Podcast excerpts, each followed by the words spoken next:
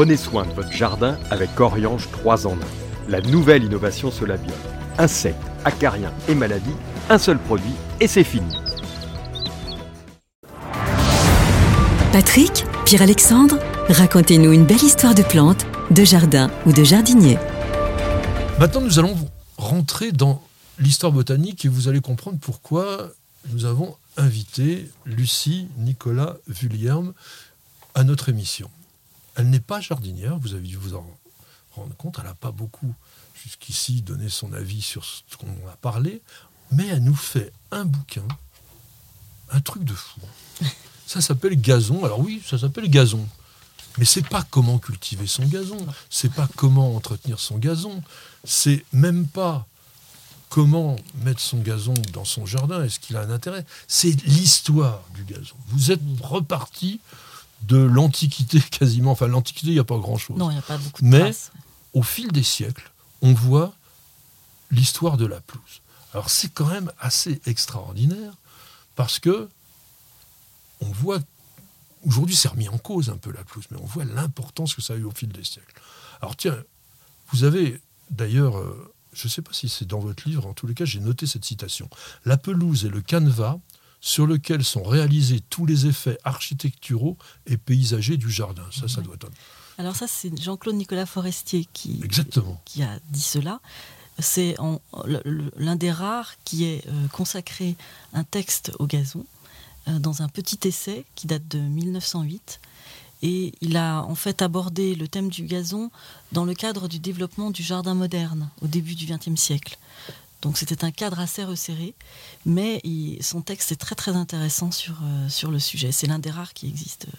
Alors on pense que le gazon, la pelouse, c'est quelque chose de récent, mais j'ai trouvé une citation de Platon, pas d'hier, hein, moins 528 à moins 348.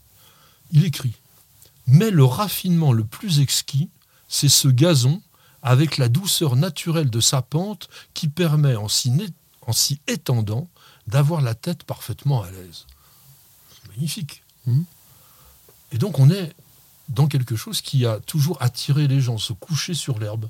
Alors voilà, alors là c'est plus le thème de, le thème de l'herbe qui a été développé par euh, de, nombreux auteurs, mais en effet, on, y trouve toujours euh, le, plaisir en fait. C'est vraiment un hmm. lieu de détente et de réunion avec euh, ses amis depuis toujours. Alors vous, vous êtes plutôt historienne, spécialiste de l'architecture. Qu'est-ce qui vous a donné l'idée ou l'envie de vous intéresser à un univers en fait qui vous était un peu inconnu?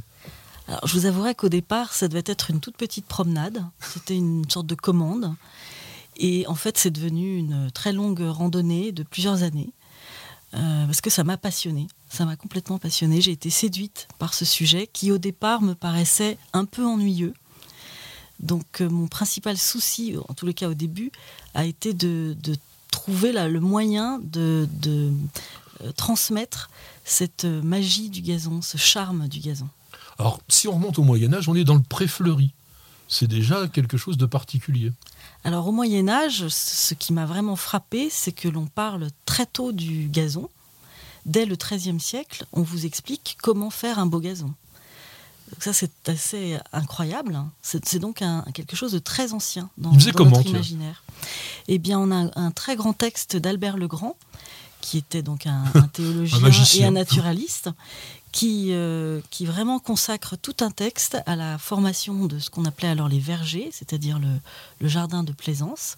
Et il explique bien qu'il faut nettoyer euh, le terrain, euh, l'ébouillanter pour en enlever tous les germes, puis disposer des euh, modes de terre couvertes d'herbe, puisque c'est l'origine du gazon, c'est d'abord ça. Ah oui, il ne semait pas à l'époque. On ne semait pas, on ne savait pas semer. Donc on allait prélever dans la nature des modes de terre couvertes d'herbe, on les mettait les unes euh, à côté des autres, et on les battait avec des maillets pour bien les serrer, puis on les foulait de façon à ce que l'herbe euh, se remette à pousser de manière plus vive. Et c'est vraiment décrit de manière très précise par Albert Legrand. Alors si on remonte au fil du temps, on arrive à la Renaissance et à ce moment-là, le gazon sert à compartimenter les éléments du jardin. Alors je dirais que c'est le, euh, on part du, jardin du Moyen Âge, qui est une, surface euh, euh, d'un seul tenant, Et effectivement, à la Renaissance, sous l'influence de certains textes, notamment le discours du songe de Polyphile, euh, qui est un très très grand texte qui a marqué beaucoup les, jardiniers de la Renaissance, on se met à vouloir dessiner en fait euh, la nature. Donc on se sert du gazon pour euh, faire des, dessins au sol. Et on arrive à ce qu'on appelle effectivement des compartiments. C'est un peu les prémices de la mosaïculture, de, tout, de la broderie, etc. Mais on faisait en herbe. Voilà, sont les prémices des parterres. Alors, au XVIIe siècle, là, on va élargir encore l'espace et on va aller dans la perspective. Et le gazon est très utile pour la perspective. Voilà, le, gazon va vraiment accompagner le développement du jardin au XVIIe siècle, qui euh, effectivement se, développe selon de, très grandes allées, enfin, notamment en France. Hein, avec, alors il faut, il faut penser à Vaux-le-Vicomte, euh, à Versailles, bien sûr, avec le fameux tapis vert de, Versailles, ou à Chantilly. Et effectivement, quand on regarde les plans, on se rend bien compte que le gazon est là pour euh, euh, sert vraiment de, de, fond à ces, à ces grands jardins. Alors là, jusqu'à cette époque-là, on est sur des jardins géométriques avec de la ligne droite. Et quand on arrive plutôt à la fin du XVIIIe siècle, la courbe arrive et le gazon, il est super pour faire des courbes. Oui, alors il y a, je, trouve que c'est important de voir un, intermédiaire entre ces deux phases-là. J'ai sauté trop, vite. Euh, là, vous parlez du jardin anglais, en fait, hein, du jardin pittoresque. Mais ce qui est assez amusant, c'est de voir le jardin anglais au début euh, du XVIIIe siècle, à la fin du XVIIe et au début du XVIIIe siècle, où au contraire, ce jardin anglais est extrêmement sobre avec juste des tapis de gazon rectangulaires disposés les uns à côté des autres.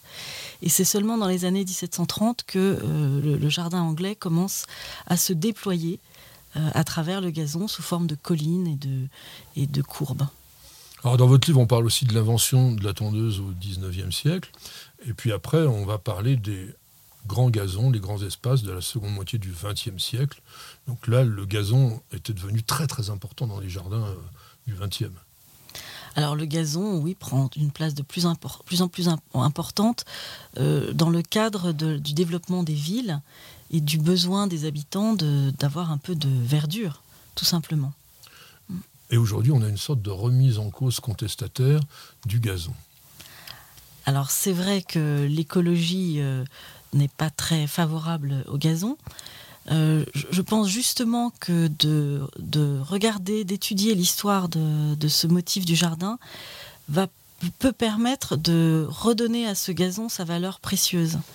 C'est-à-dire qu'au départ, le gazon, c'était vraiment euh, quelque chose de restreint du fait de la complexité de son entretien, puisqu'on n'avait pas de tondeuse, il fallait le couper au, ciseau. Euh, donc peut-être que finalement, le, fait d'en savoir un peu plus sur le gazon va permettre de lui redonner une place euh, plus modeste, euh, tout en lui accordant plus d'attention. Parce qu'on peut faire plein de choses avec le gazon. T'en fais un peu de pelouse, toi? Oui, pour, pour rebondir un petit peu sur ce que vous dites, après, est-ce qu'il faut qu'on différencie pelouse et gazon? Euh, les pelouses, c'est quoi? C'est les alpages? C'était les, parties qui étaient, euh, qui servaient à, où les animaux venaient brouter? C'est des, prairies, ce qu'on appelle les pelouses sèches, pelouses humides, où il y a une biodiversité qui est extraordinaire et qui aujourd'hui, avec euh, où il y a moins de transhumance, on va perdre cette pelouse, ces pelouses sèches qui vont être ceux qui vont se retransformer en forêt et on va perdre énormément de biodiversité. Et ce qui est remis en cause, est-ce que c'est le gazon ou est-ce que c'est le gazon coupé, taillé?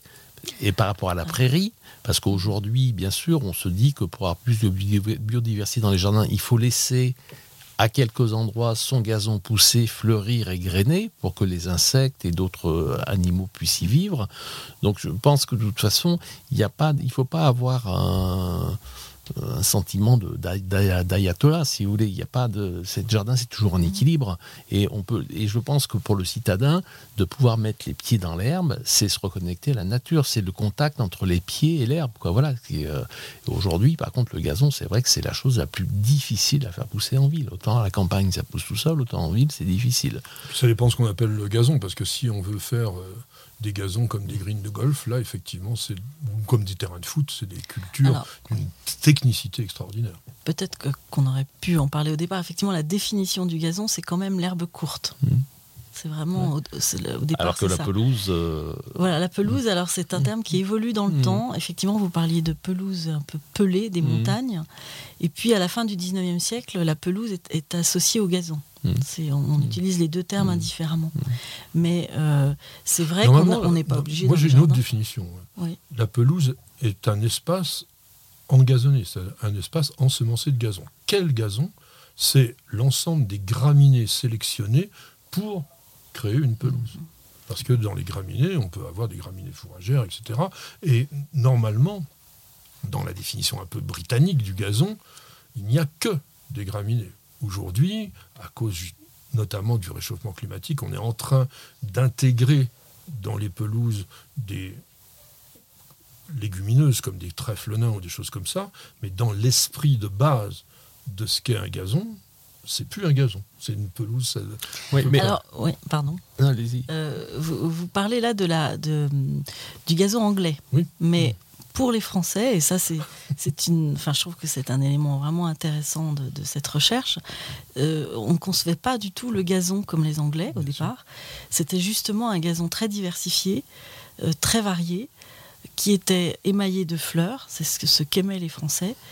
Et euh, même au XVIIIe siècle, certaines notes laissent entendre qu'il y avait vraiment des, recherches pour trouver différentes couleurs de gazon, pour nuancer le gazon. On parle d'étoffes, d'étoffes chamarrées, d'étoffes rayées, de, damas.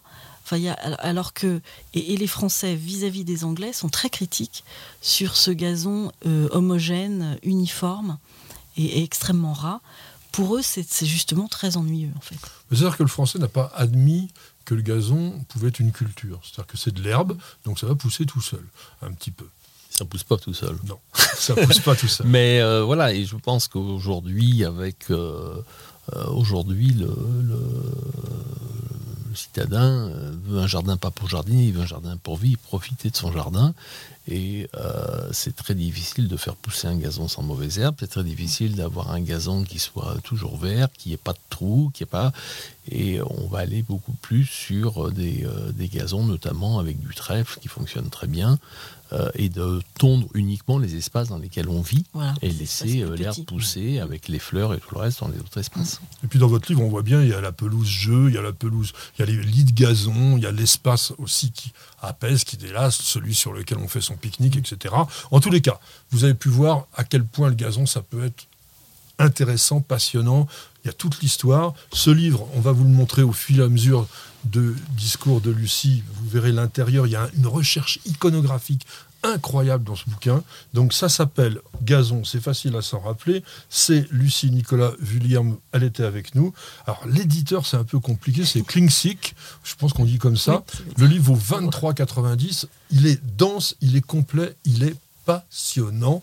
Et on terminera notre émission avec ça. Lucie, merci, merci beaucoup d'être remercie. venu. C'était très intéressant.